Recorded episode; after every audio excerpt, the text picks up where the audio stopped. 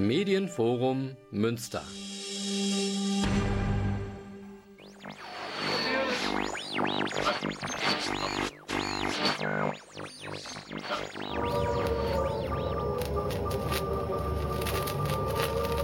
All transmitters to full. All receivers to boost. This is London Calling. This is London Calling. Welcome to London Calling and welcome to 50 years of the Ramones. I am Joey Ramone of the Ramones, and it's good to be here on the show with you tonight.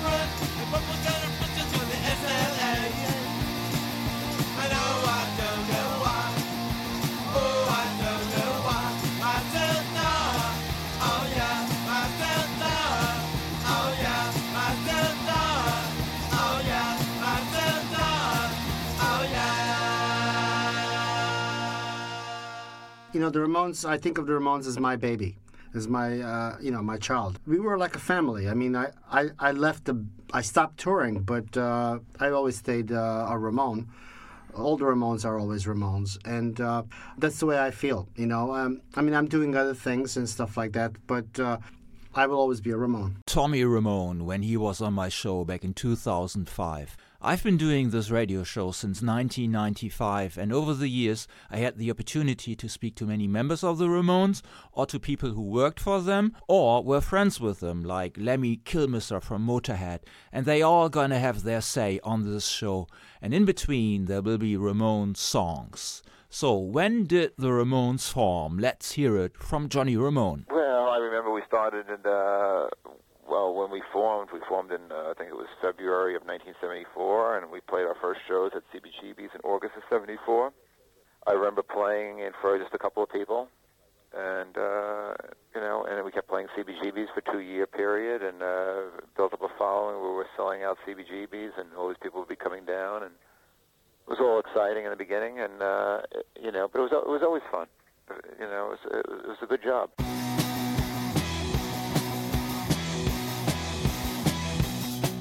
Bob Gruen, legendary photographer. The first time I saw the Ramones, they played about nine songs in about 15 minutes, and it went by so fast. You really didn't know what was happening. But I'll quote Legs McNeil, who said that I, I didn't know what had happened, but I knew I wanted to see it again.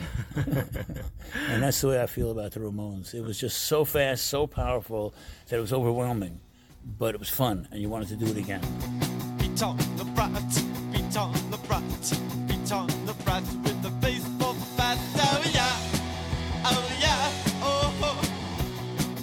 worked with the Ramones as early as 1975, so before their first record came out. How did you discover them? I worked with a magazine called Rock Scene Magazine, where we covered the whole scene. And instead of just taking a picture at a concert, we took pictures of the lifestyle.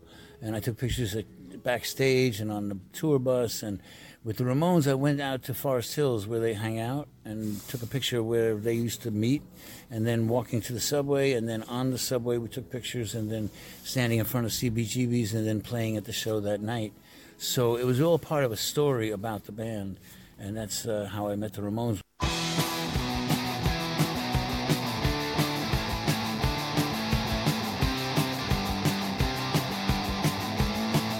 John Holmstrom, punk magazine illustrator of the albums Rocket to Russia and Road to Ruin. Do you still remember your first encounter with the four brothers? Oh, yeah. It was in August 75. of 75. Yeah. And they were playing the Summer Rock Festival. And I read two magazine articles about them. And it sounded like I would like the way they look and the way they sound. The other bands were all playing long songs, guitar solos, drum solos, and they threw all that out. It was just just the song. And they only played for 20 minutes. I was living in Brooklyn at the time, and the subway ride took me 45 minutes. So it took 45 minutes to go see the Ramones play for 20 minutes, but it was worth it. I knew, I felt like I was seeing the Beatles at the Cavern Club. Ah. I felt like this is, band is going to be huge because they're so good.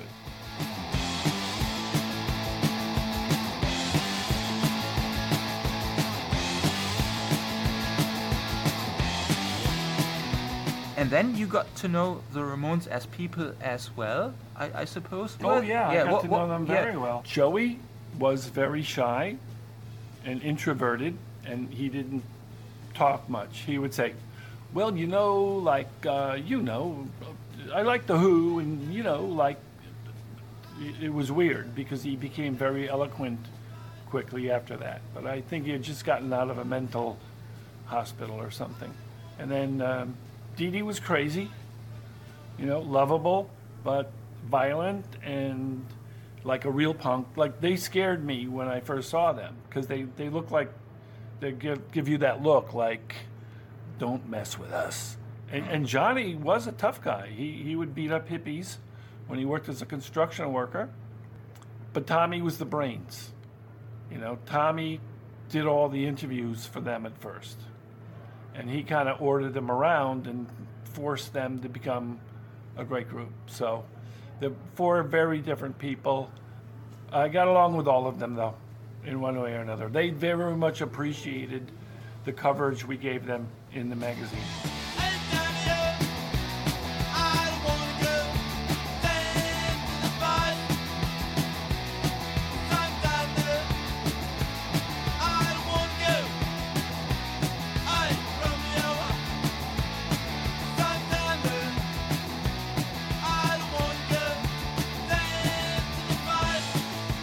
I drew a picture of Joey Ramone in front of brick buildings. I wanted to evoke the atmosphere of New York. Back then, where we, had our offices on 30th Street and 10th Avenue, which is a nice neighborhood now, but back then it was scary. It was scary all over most of New York. It was menacing. It was dangerous. And that's what the Ramones music was. You know, they're, they're singing about, you know, I'm going to kill that girl. Now I want to sniff some glue. It was not happy, happy talk. Let's play a song from the debut album. Is there a song that you like in particular? Listen to my heart.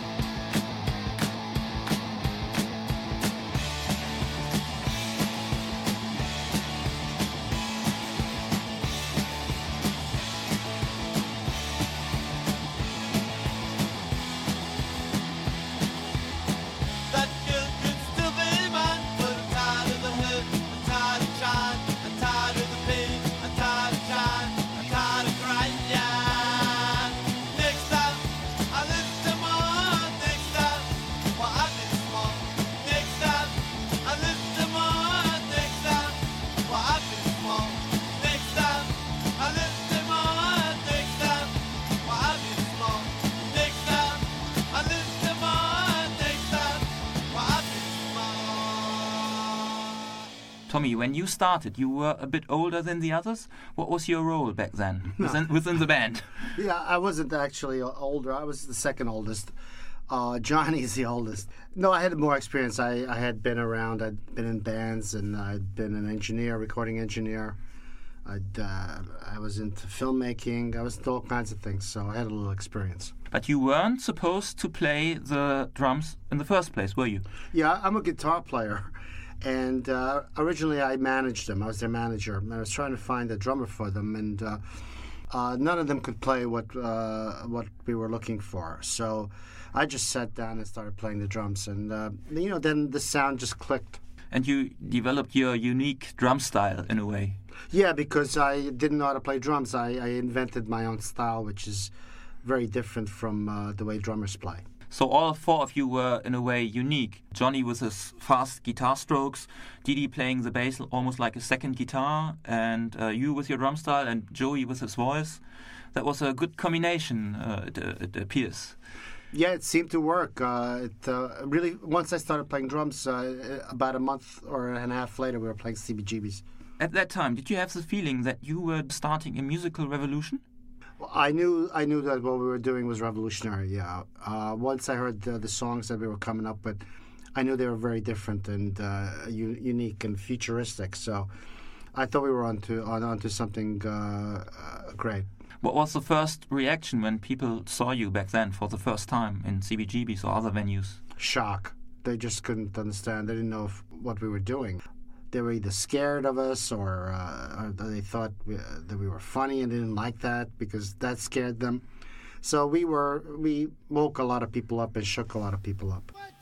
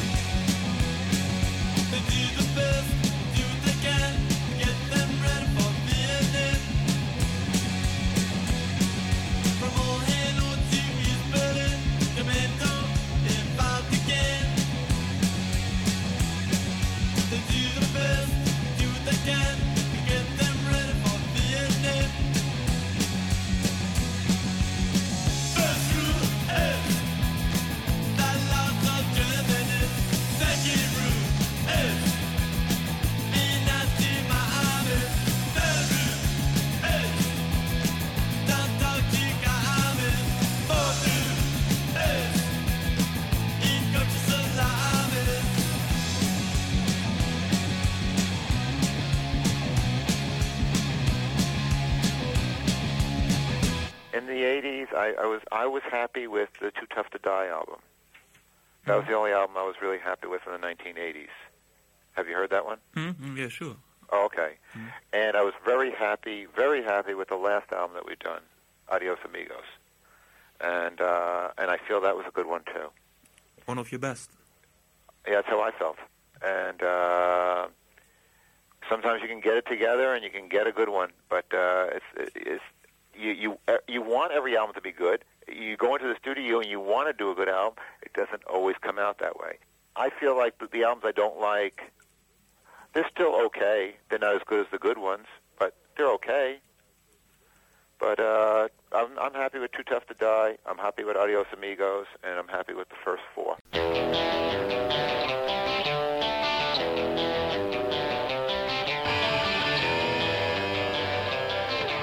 Thing is that we're genuine, we're the real deal, we're authentic. And the Ramones uh, conjured up a signature sound, um, you know, kind of subconsciously or unconsciously, whatever. You know, that's something that everyone tries to achieve and few do. You know what I mean? Like, I mean, the artists that um, people most remember are the artists who are original pioneers, originators, and conjured up a signature sound, whether it be the Beatles or uh, Beethoven or, um, you know, whoever it be, you know.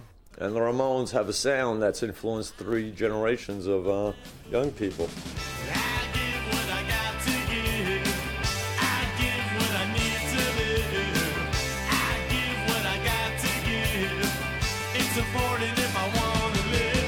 We went over to England and are responsible for that punk movement that launched the Sex Pistols and the Clash and all those other artists. And now in the 90s, there's a punk resurgence with bands like Green Day, well, Nirvana, and there was um, Rancid, and there's all these young bands of today.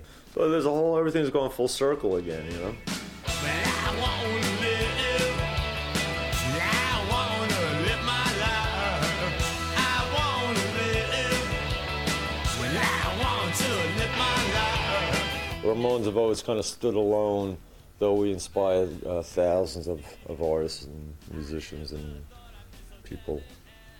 It's just pure intensity, pure. It's very primal. It's uh, pure excitement, and it's fun, and it's the spirit of what rock and roll was, and when it was a when it was a great form of music, you know, years back, and. Um, you know, it's loaded with character and ideals that people relate to and uh, and can relate to in their own lives.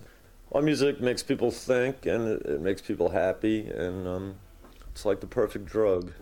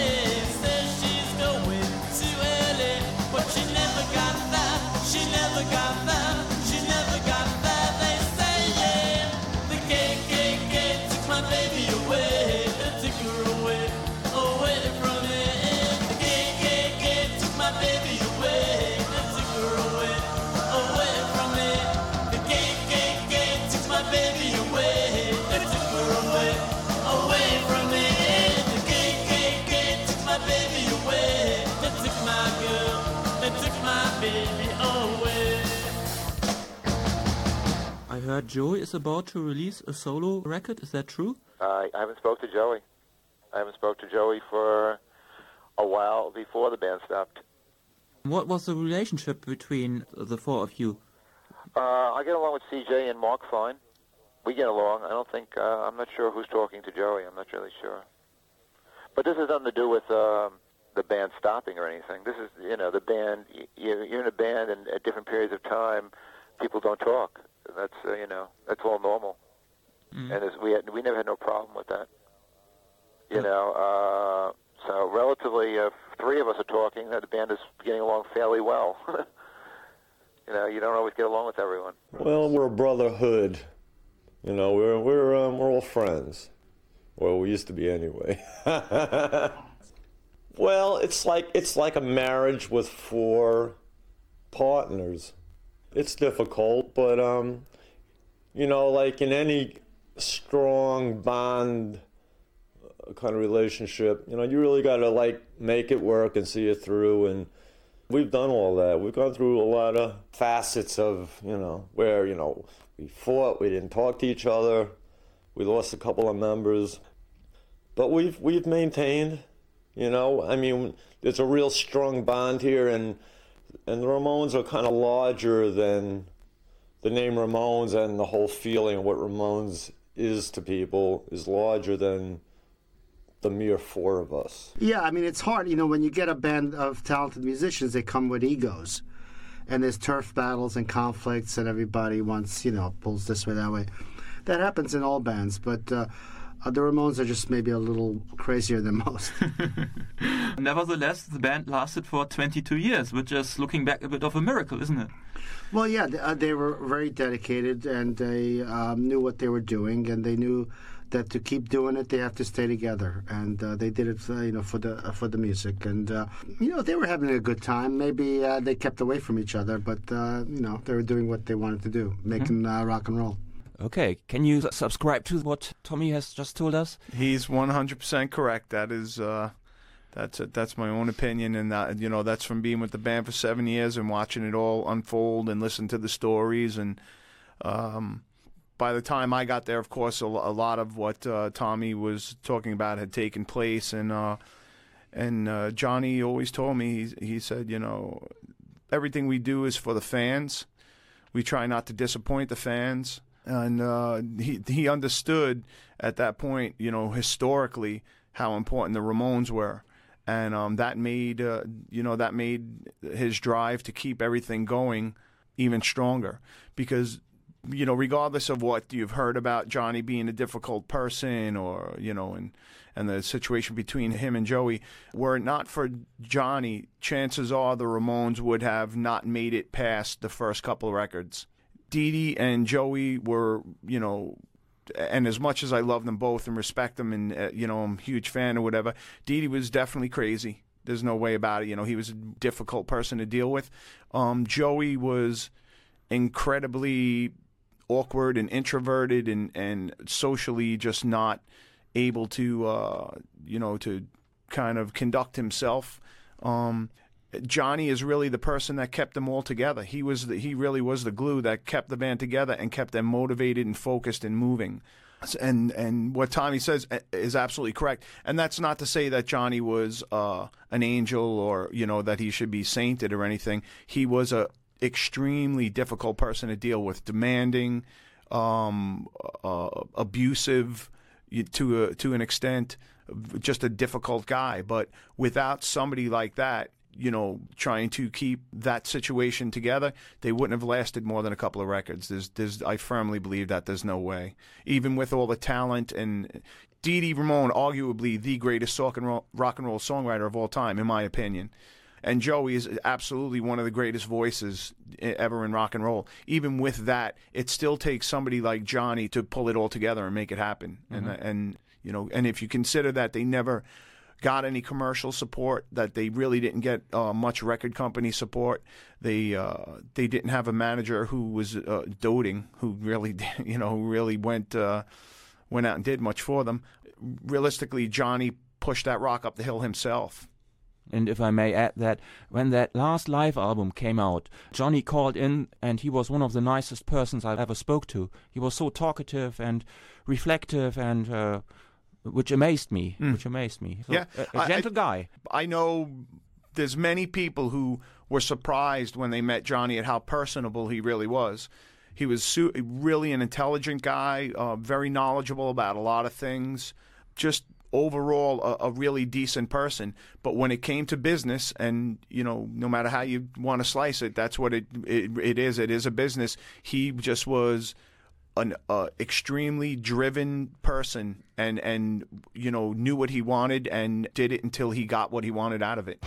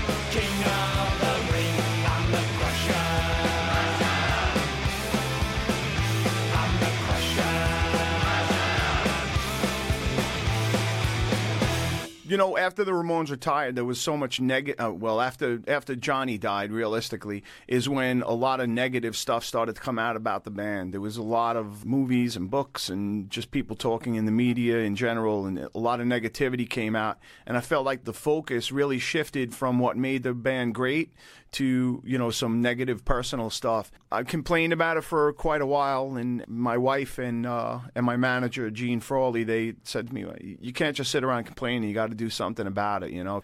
That's why in 2010 I, I got together with Daniel Rey and Brant Bjork from Kyuss, and uh, I got out on the road and we you know we we did uh, a full Ramon set. We did all of what I consider to be fan favorites, and I, you know, I really just tried to remind people of what made the Ramones great. You know, that it was uh, their music, not who they were sleeping with or who did drugs or who stole whose girlfriend and and all the the other you know meaningless stuff that goes on. After that, uh, that's when I, I started to work on the solo album, and I used the name C.J. Ramone for the first time, and that was you know kind of my uh, me trying to take back my part of the legacy and you know, try to continue what the Ramones started. Tommy, why did you leave the band anyway? Uh, because uh, I, w- the road was getting to me. It was it was hard to be. I wanted to. I wanted the band to continue. Okay, and I thought the band would explode if I stayed in there because it was just too too much craziness going on, and I thought the best thing to do would be to bring in a new drummer to be on the road with them, and I would help write the songs, help produce the records, and that was the initial idea to give a little breathing room and uh, give myself a chance to uh, keep my sanity. When you left the band, was there a kind of a power struggle because you had been like the spokesman of the band? Yeah, there was a power vacuum when I left, and, and Joey took full advantage of it. He, uh, it was what happened was that Phil Spector was brought in soon later, and and that that was part of it because Phil Spector focused on Joey and things like that. So it gave Joey confidence, and uh, there, there was a conflict of taste between Johnny and Joey. They had different taste. And while I was in the band, I kept everything, you know, everybody equal, you know, and keep them from fighting. But after I left, then there was a, a pull from both sides. And uh, ever since then, they hardly spoke. Yeah, that, which is a bit uh, like a miracle because how can a band? I wonder how can a band continue and work and tour if two of their main characters are unable to communicate with each other. Well, you know, Joey was never at rehearsals anyway. We used to rehearse with just the band, and Joey would rehearse his singing. And uh, so it didn't make that much difference. Joey didn't have to be around; he just had to know his lyrics and know, know the songs. And the band would just rehearse without Joey anyway. okay. Because jo- Joey had a, a week, you know, he would lose his voice, so he, so he, you know, but he didn't come to rehearsals. Did you have to show Marky how to play the drums, Ramone style? Uh, yes, we worked, uh, you know, we worked real hard together to um, combine uh, his style with my style. And uh, we came up with something new for Road to Ruin, which was a kind of an explosive, heavier sound, which Mhm. is what we were looking for for that album.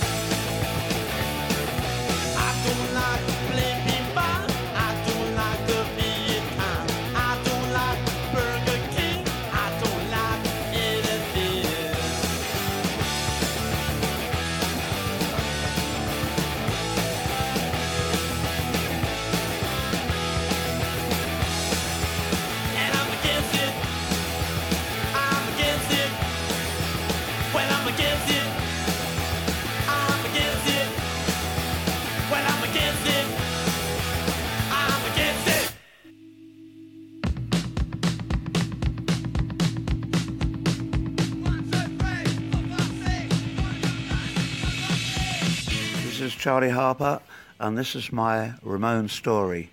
I had a telephone call, and the guy was like a, a DJ, and he said, "You've got to come down on Sunday to hear this record. I've just got this record, and I think you'll love it."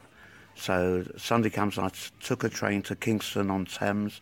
He had this lovely kind of um, alternative disco in a kind of boathouse. Boathouses make great discos because they've got the balcony looking out to the river. Anyway, and he um, played on you know a thousand watts of speakers, Blitzkrieg Bop. From then on, I just had blinkers. That's the road to go. You can hear a little bit of that in Stranglehold, the drum beat and, and stuff, in, in quite a few of our records. Yeah, if anyone is an influence on us, it's the Ramones.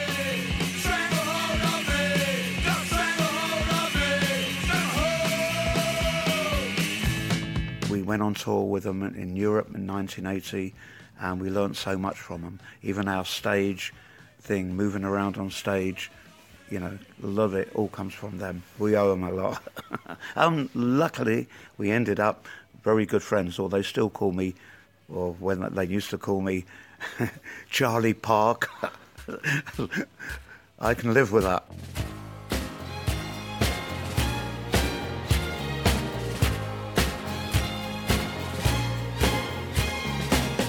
Duncan Reid, The Boys, on tour with the Ramones in the UK in 1980. Joey Ramone would always name you as one of his favorite bands, so that must be really flattering, I guess. Oh, it is. It's great. You know, it's lovely. Uh, you know that there was that article published by Joey Ramone, uh, and it was headlined "Give the Boys a Break," and it was basically saying, "Will the whole of America please listen to the Boys?" And that was great because. Uh, he was just such a, a, massive figure for me in terms of musical influence. Mm-hmm. And it was great when we toured with the Ramones to be uh, one of the few people in the world who's not called Ramone to uh, to play on stage with the Ramones because they had a hit at the time, "Baby I Love You," and they they couldn't play it live without the help of myself and Casino Steel on the keyboards. So.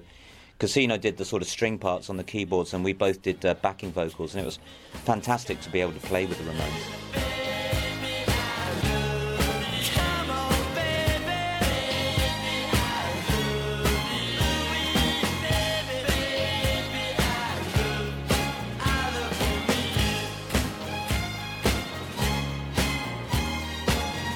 They were, you know, in the nicest way, extremely weird. Um, I think Johnny used to rule the band with a rod of iron, and, and if they put a step out of line, he would either find them or hit them.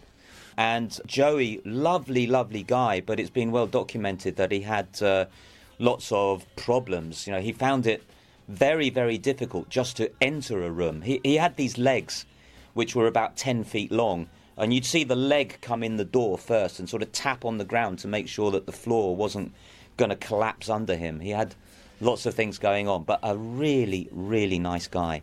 And then Dee Dee just used to come in and um, complain about the fact that it wasn't America. you, know, you couldn't get a decent burger. You couldn't do this. You, you just wanted to be home. But again, really, really talented guy. And then Marky Ramone would, um, before the show, would creep into our dressing room because he wanted a beer. And one of us had to stand outside to make sure that Johnny wasn't anywhere because if Johnny caught Marky having a beer, he'd come in and hit him.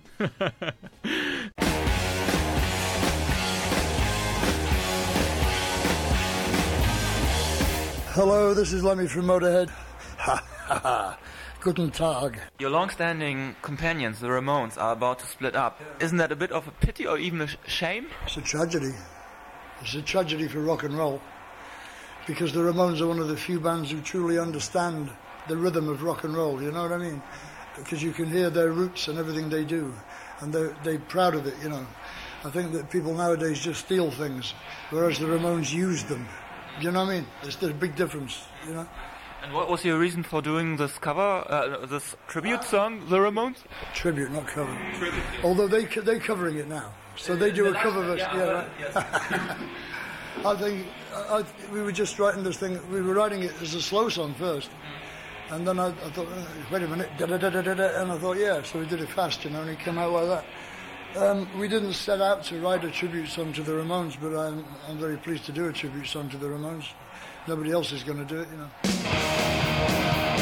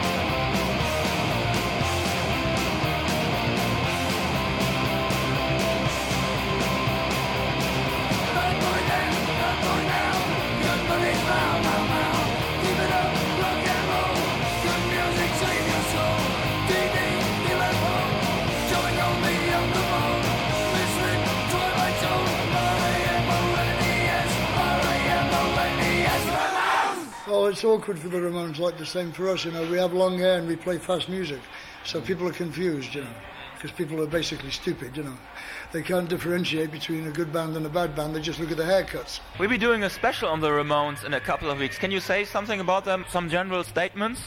Yeah, they're one of the best bands in the world, and everybody should write to their management and tell them not to split up.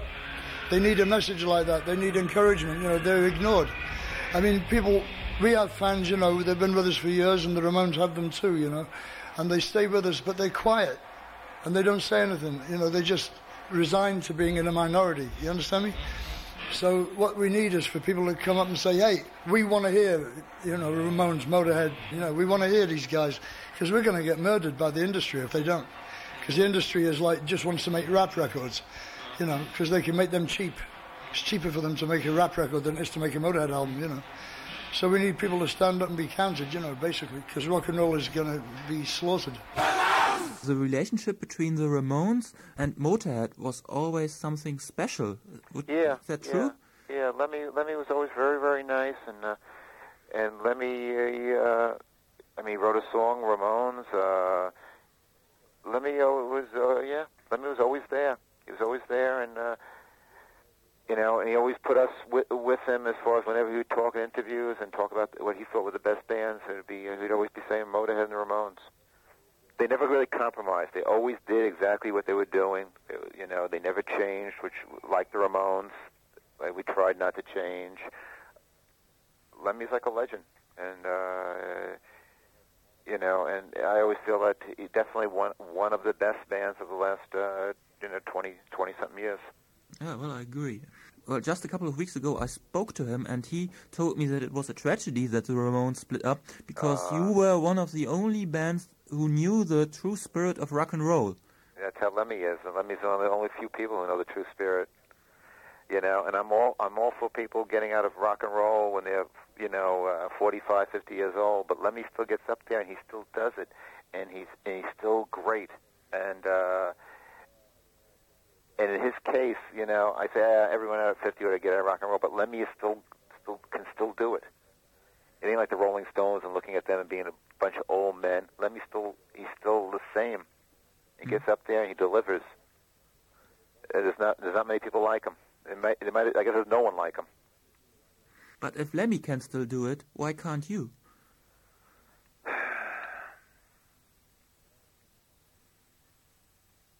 Well, I don't know. I, I, I don't know. I don't know if I want to do it at that point. Uh, I'm, I, just, I feel like there must be something else in life besides just being in a rock and roll band. I've done it for 22 years and I've enjoyed myself, but it's time to just try to enjoy myself doing something else. There is no chance that the four of you will ever come together again?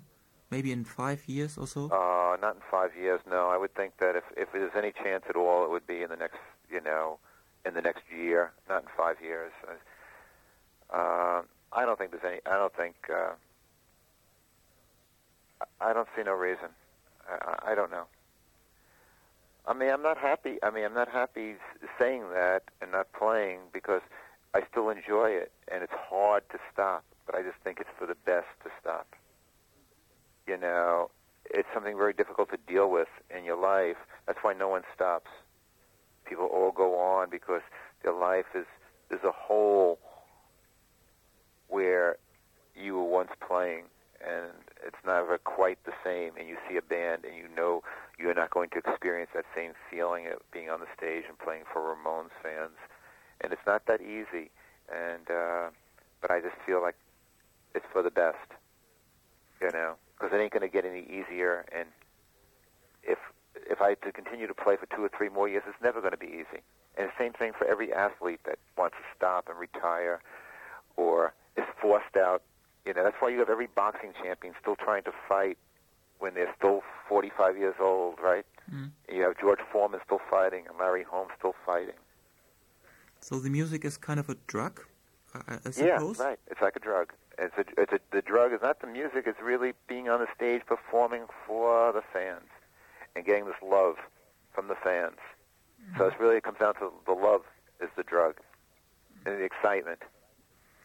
But I just feel like it's you got to prepare yourself somewhere for the rest of your life without without this. It's it's not easy. I mean, I, I know I'm gonna, uh, you know, I, I knew I was gonna miss it. I do miss it, but uh, I know it's it's best to just get on with the rest of my life. I did it for 22 years. I had a good run. I'm a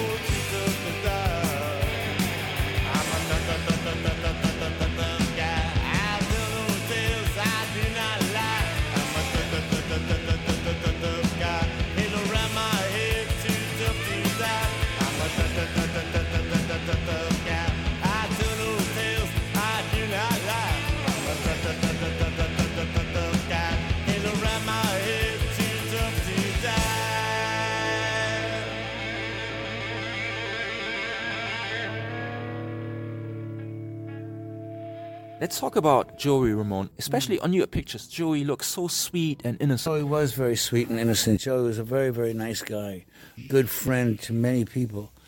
I liked him very much. Dee Dee was a little crazy. Uh, Tommy was a wonderfully sweet guy, and Johnny was just a very tough military kind of attitude. But Joey was a sweet, wonderful person.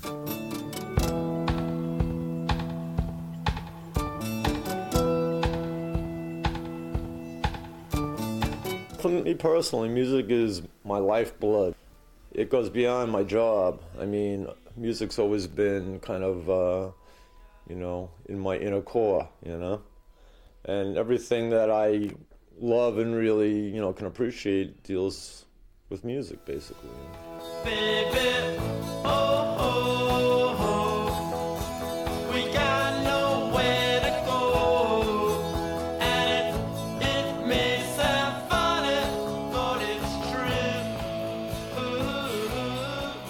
this is Jesse Malin. You're listening to London Calling Radio. Joey had a big heart. You know, when you meet your heroes and you meet them and become friends with them, it can let you down. But both Joes did not let me down.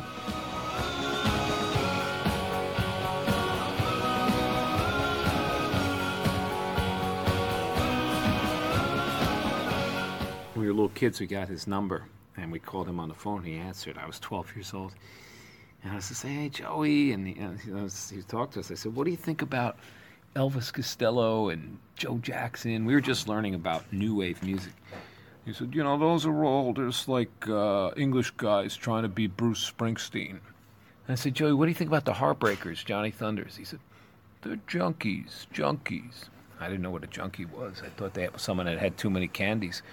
But over the years, he liked my group. I had a band called Degeneration, and he would come and we would play, and he'd come to the gigs. And then we went on tour with the Ramones, and they all were so great to us. John and Joey and Mark and Dee Dee even was our friend. He wasn't in the band, but he'd come with us, and we'd go to Coney Island and ride roller coasters. And me and Joey would talk almost every day before he died. He'd get up really early in the morning. He was sober. He was fighting lymphoma. He didn't want the world to know.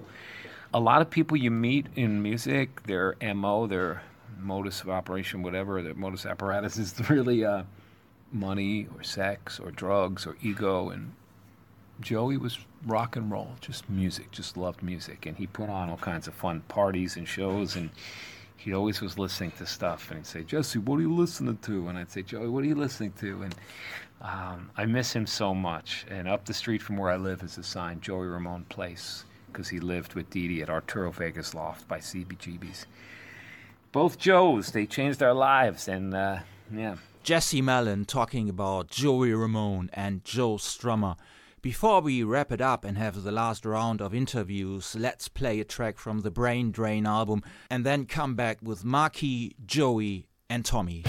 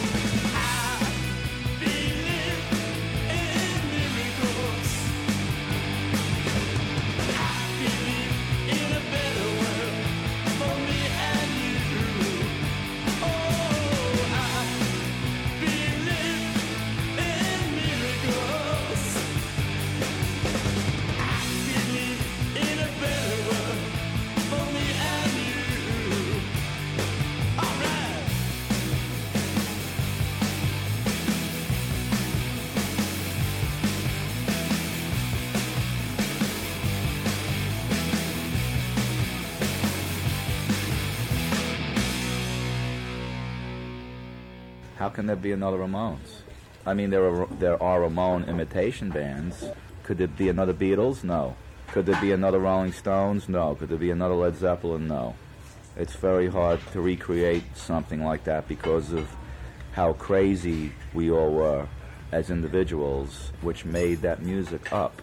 It would probably take another hundred years, you know. Isn't it a bit contradictory to split up in the moment where Where punk's big now. Punk's, yeah. Well, because we, we thought that was the cool thing to do. Sex Pistols haven't played in 18 years. I saw them play. They were stiff as a as a board. They looked old up there, tired, and you know the only good one up there was Steve Jones because he kept playing. The other guys were like, forget about it. I mean, they're my friends, but I'll say what I feel. You know, I think we we stopped at the right time, at the top of the punk scene, not going out again like a bunch of assholes just playing for the buck. You know. Yeah, we're gonna, we're retiring the band after 22 solid years of touring and recording and all. It's kind of a band decision. We decided that uh, we want to kind of move on with our lives and everybody's going to do their own thing. And that's basically the story. How would you like the world to remember the Ramones in, say, 50 years? As a very innovative band that stayed true to the essence of rock and roll and helped give it a rebirth at a time when it was like drifting away, and, uh, and a, a band that influenced many bands and started a whole new genre. So I would like to think of it as maybe a classic band. That would be great. Okay, and that's what you are, definitely, a classic band. Thank you. Tommy Ramone, what a great guy and what a great band. Arguably the best punk rock band of all time. I would like to end this show by playing my favorite Ramones tribute song by an Australian band called the Dubrovniks. In the comments below, you'll find a list of all the people that are part of this show, and you can also see when the statements were made. Thank you for listening, and long live the Ramones. Punk will carry on, you know. I mean, basically, punk is the uh, the human spirit. You know what I mean? It's it's attitude and it's um, it's all about like free expression and being an individual, standing up and saying, "This is who I am. I don't want to be like you. This is who I am." That's what punk's all about. It's about standing up for yourself, you know, and not uh, jumping on other people's bandwagons or trying to be a clone of a clone. You know what I mean?